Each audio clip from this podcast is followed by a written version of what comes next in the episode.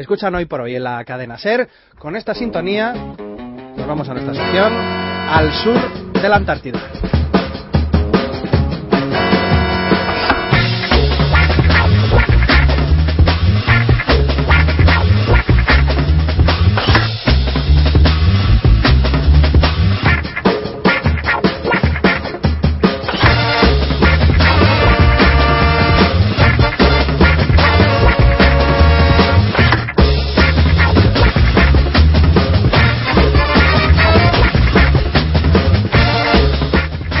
De sección en este hoy por hoy más golfa que esta. Además es que no tiene letra, pero fíjense ustedes con qué ritmo llega eh, Dani Martínez, nuestro colaborador de los miércoles. Hola Dani, ¿cómo estás? ¿Qué tal? Buenos días. Hola Javi, buenos días. ¿Te has mojado? ¿Estaba lloviendo en la calle o...? Me he mojado porque vengo de piscina. Ah, bien, que vienes de la piscina. Siempre tiene este señor una respuesta para todos. Bueno, eh, Dani Martínez nos eh, presenta al sur de la Antártida ya segundo programa. ¿En el primero te paraba la gente ya por la calle o tuviste muchas fans?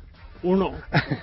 Uno, me, uno que no conocía nada, porque amigos sí, sí, pero uno que no conocía nada me felicitó por la calle el programa. ¿Y, te reconoció? Sí, claro, como salgo para radio. Claro. Pues, ¿Sabes que dicen que en la radio solo salimos los feos? ¿Lo habías oído alguna vez? Es mentira. Es mentira, ¿no? Lo puedes certificar tú, ¿no? Vale, perfecto. Bueno, eh, la actualidad mundial, antes de presentar a nuestro invitado, ¿tenemos alguna cosa que comentar? ¿Cómo, ¿Cómo has visto lo de Grecia? Este tema que... Tenemos un lío con eso importante, ¿no? Sí, el lío... Bueno, empiezo metiendo caña. Ayer la señora Gemaniedra, sí. compañera nuestra... ¿Qué dijo? Dijo que, claro, que esto de preguntarle al pueblo su futuro estaba mal. Primero dijo que estaba bien, yo también la oí. Primero dijo que tenía sentimientos encontrados, lo escuchaste, ¿no? Que dijo que lo del referéndum le parecía bien, pero luego se dio cuenta que, bueno, que a lo mejor no era el momento, que la... ¿Tú cómo lo ves el tema?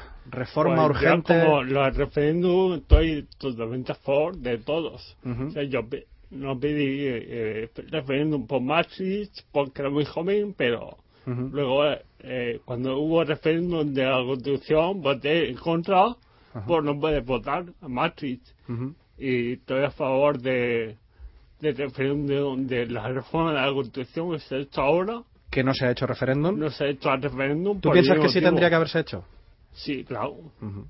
Una cuestión de que la gente hable, ¿no? Que la gente pueda expresarse. Es que encima es que legitimas, porque igual salía a favor.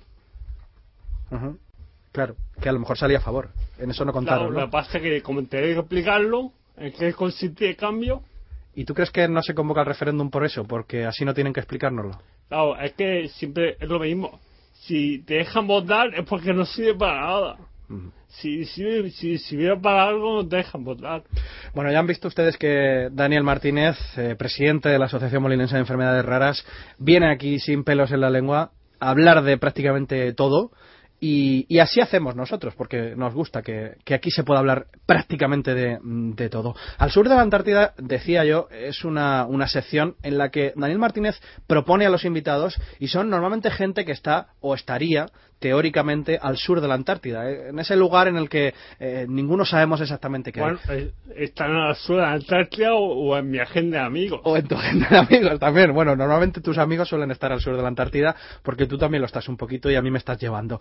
¿A quién nos presentas hoy? ¿Quién está aquí sentado con nosotros en la mesa? Pues hoy os presento a Domingo Pérez, Domingo el cura, más conocido entre todos nosotros, y que me mandó un mensaje el otro día de que va a hacer musicoterapia con un chico con el síndrome de Williams. Y dije, pues a rayo que vas. Directo, ¿no? Directo, ¿no?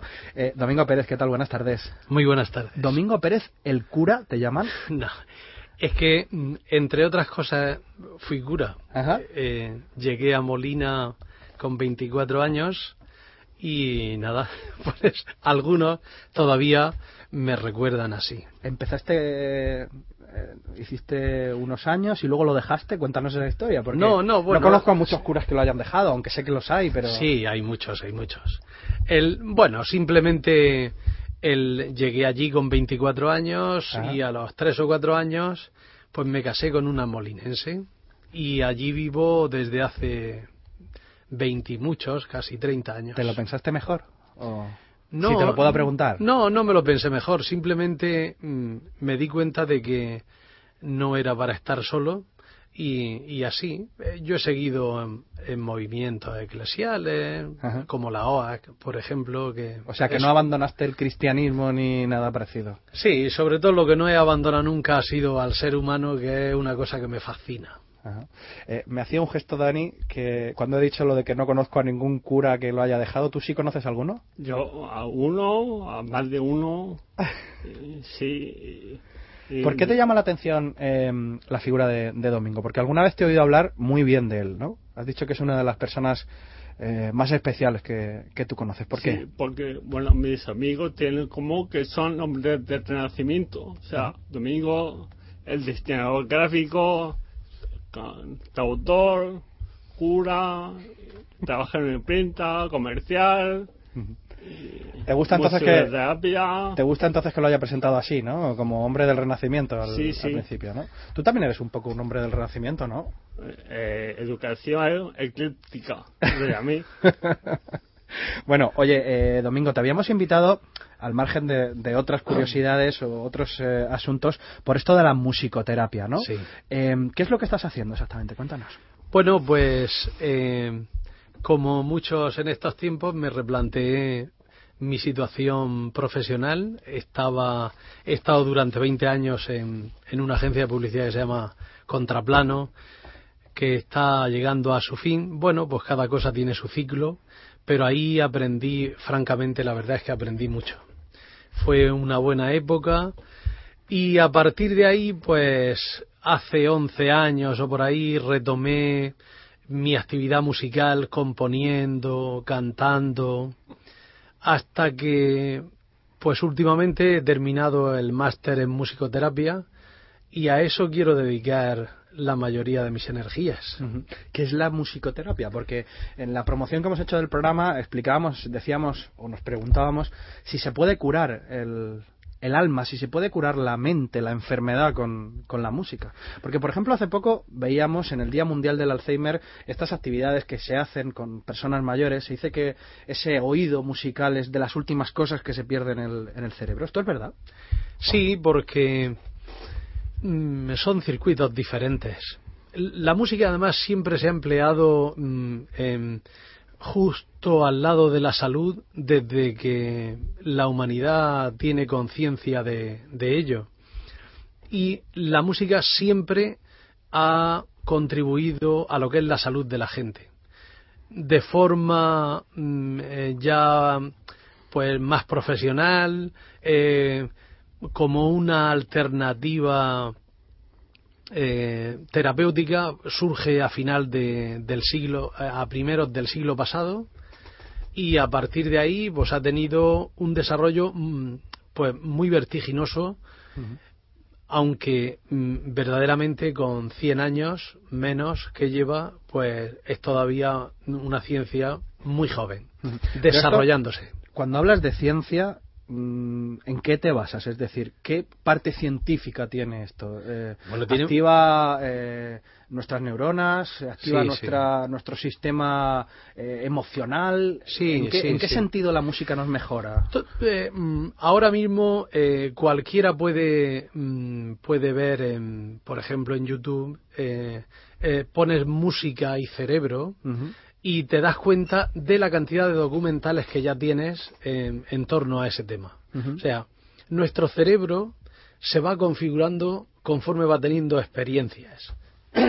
no solamente es una transformación biológica, sino una transformación que el ambiente la genera también.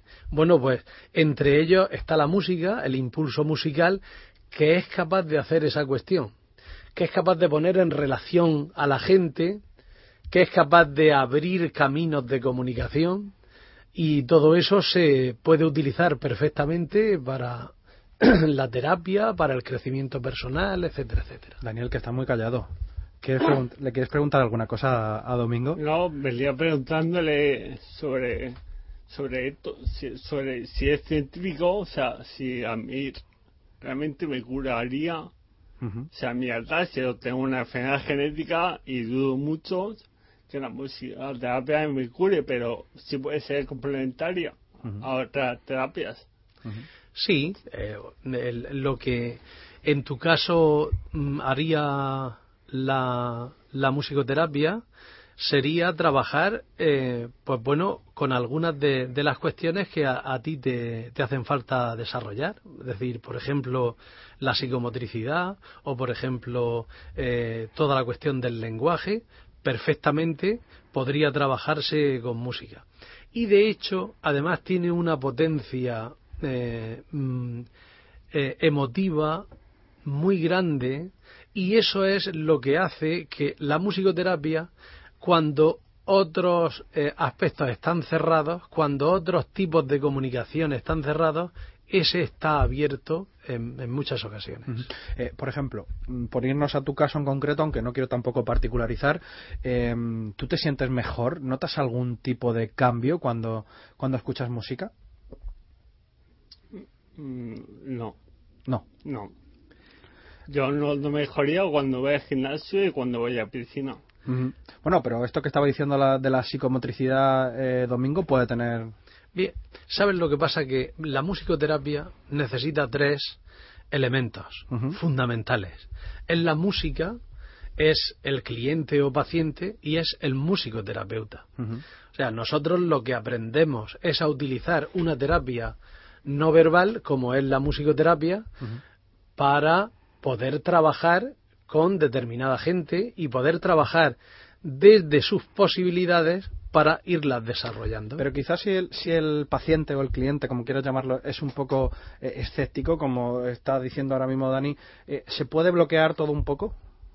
Hombre, mm, dicen esto, por ejemplo, los, profesores o profesoras de yoga, eh, reiki, distintos eh, asuntos relacionados. No lo quiero unir, pero dicen también que cuando hay cierto bloqueo, cuando le ponemos un poco de muro al asunto, ya no vale. ¿Sabes lo que pasa? Que la música es una experiencia tan profundamente universal que es muy difícil que haya gente. Hombre, hay gente que no puede en absoluto, como es la gente que sufre de amusia no percibe la música. Amusia. Amusia. Pero salvo ese tipo de gente mm, eh, eh, que es muy extremo, todos los demás estoy seguro de que en una medida Pero cuando dices que no perciben la música, ¿te refieres a que no perciben el ritmo? No perciben el ritmo ni la melodía. Pero sí oyen la música. Sí, pero no, no son capaces de descifrarlo en su, en su cerebro. Bueno, dejarme un momentito, voy a ir tres minutos a, la pausa publicitaria, escuchamos unos consejos y enseguida seguimos hablando de este, de este asunto. Hoy por hoy, región de Murcia. Radio Murcia Cadena Ser. Tienes que venir a conocer la nueva tienda de moda joven del Corte Inglés en la Gran Vía Salcillo 26. Conocer las nuevas colecciones de las marcas jóvenes. Y el jueves 3 de noviembre, de 9 de la tarde a 12 de la noche, celebrar con nosotros la Night Fashion en la nueva tienda de moda joven del Corte Inglés. Con desfiles de moda y una sorpresa que te va a encantar. Ven, no te la pierdas. Buena comida, buen vino, buenos gin tonics. Bueno está todo en Bar Verde, Plaza de los Apóstoles, Murcia. Reservas 868 911 185. Llega a Murcia el Gran Circo Quirós, uno de los mejores y más modernos circos de Europa. Presenta en directo a Fofito y Mónica Aragón, trapecistas, payasos y desde Estados Unidos el Capitán América. Caballos, cocodrilos, serpientes gigantes. Pases laborables 6 y media de la tarde. Sábados 5 y 7 y media de la tarde. Domingos 12 de la mañana 5 y 7 y media de la tarde. Circo Quirós en el recinto ferial de la FICA, Murcia. Montiel, mobiliario de oficina nuevo y de ocasión.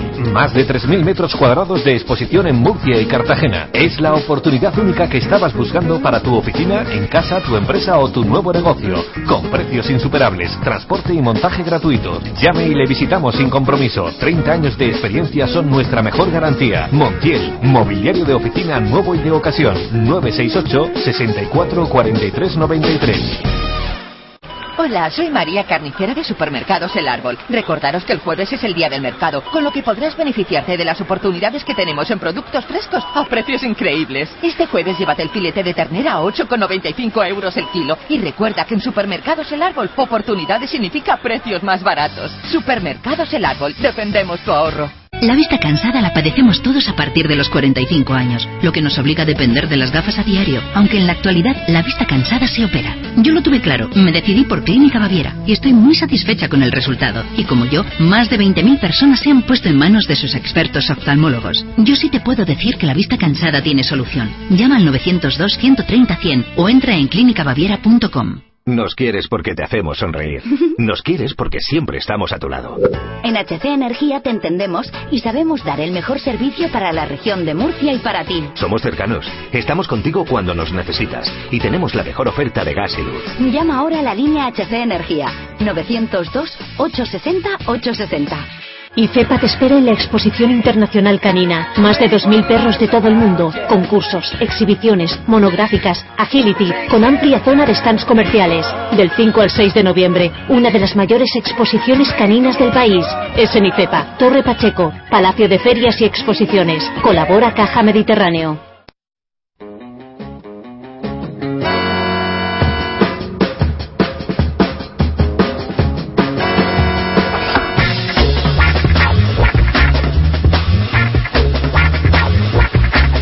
Por hoy en la SER, la 1 y 43 minutos. Seguimos aquí con Daniel Martínez y con Domingo Pérez. Estamos hablando de musicoterapia. Antes que no se me olvide el tema de los tapones que hace muy poquito eh, estuvieron aquí en la radio, estuvo aquí en la radio hablando con nosotros la madre de, ese niño que tiene eh, es no es exactamente el mismo la misma enfermedad que tú, eh, pero sí es el mismo nombre, la ataxia, ¿no?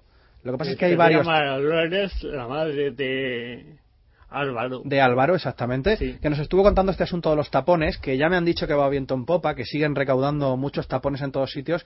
Pero tú querías también eh, hacer un, llamamiento, ¿no? A si los... hubiera una empresa que tuviera establecimientos de distribución a nivel regional o a nivel nacional, o sea, que no digan acá por los ventas ayer fulano en Molina a la tienda de Paqui en Aguazas. Pues lo que está haciendo esta asociación es recoger tapones de, botellas, tapones de plástico, para luego eh, entregarlos en reciclado y recibir un dinero que se está destinando, vamos a recordarlo, ¿para qué era?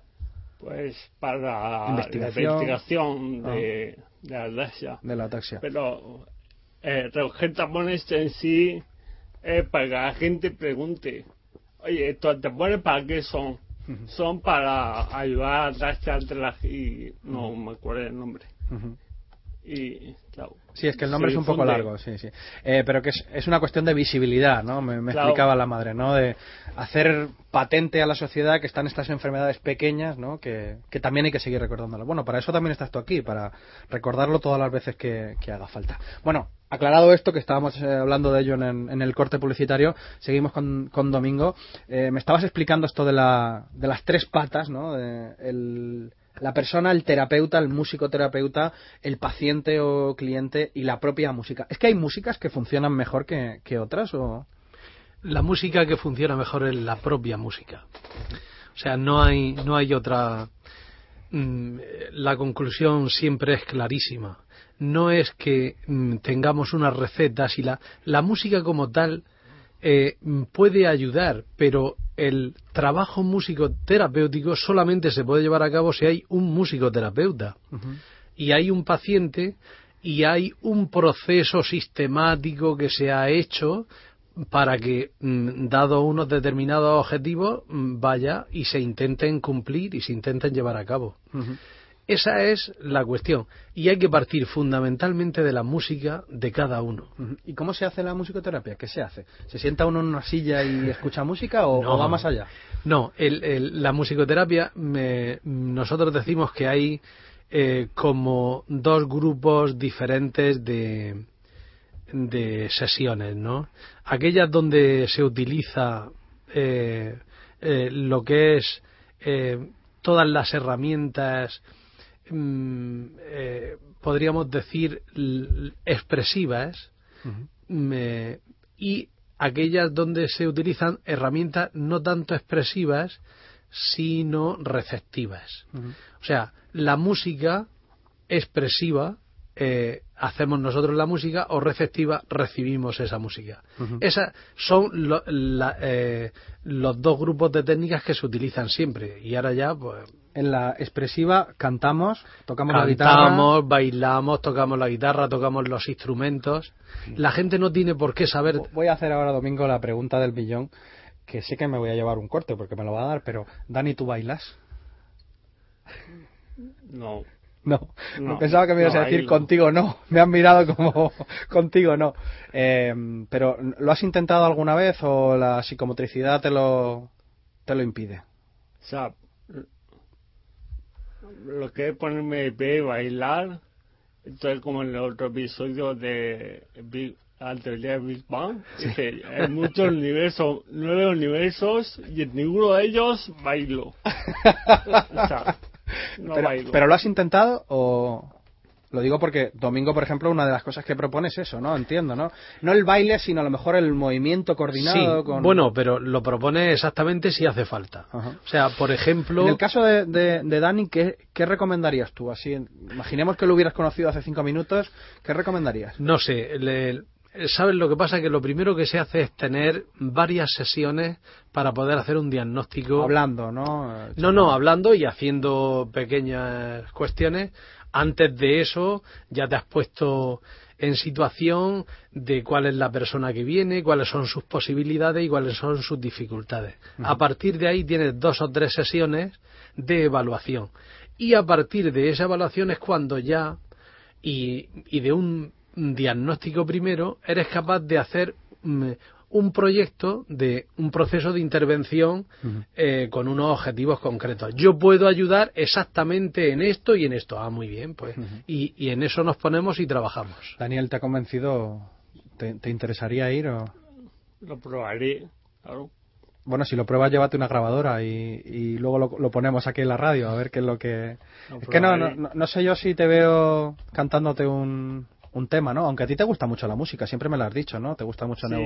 te, te gusta mucho la música, ¿no? Escucharla, yo cantar. hay nueve universos y en ninguno de ellos serías cantante tampoco, ¿no? No, tampoco canto. bueno. No hace pues falta ser un gran cantante, o sea, lo que hace falta es querer expresarse. Tener un ratito. Bueno, La Tapia se llama la, la empresa de, de, Domingo. Estáis en Molina Segura, en la calle Rosalía de Castro. Vamos a dar Domingo algún número de teléfono por si alguien le, le ha interesado.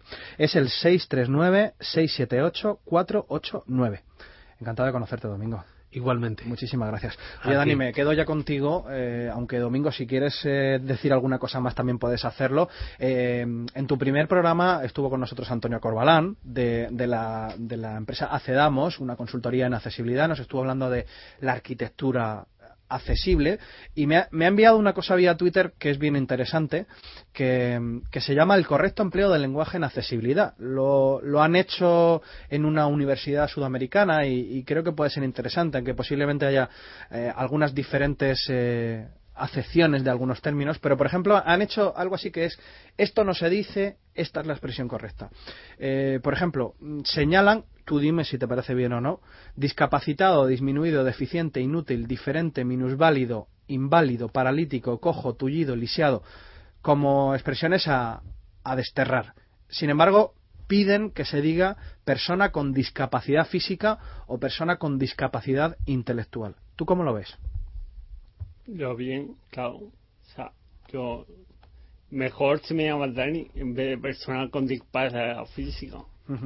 Bueno, eso está claro. Eso es evidente, pero me refiero, si nos tuviéramos que referir al colectivo como personas... Eh, yo es que muchas veces, por ejemplo, estoy pensando en lo que yo digo. Yo a veces es verdad que si digo colectivo de discapacitados, por ejemplo, ¿eso sería incorrecto? ¿Sería mejor decir persona con discapacidad?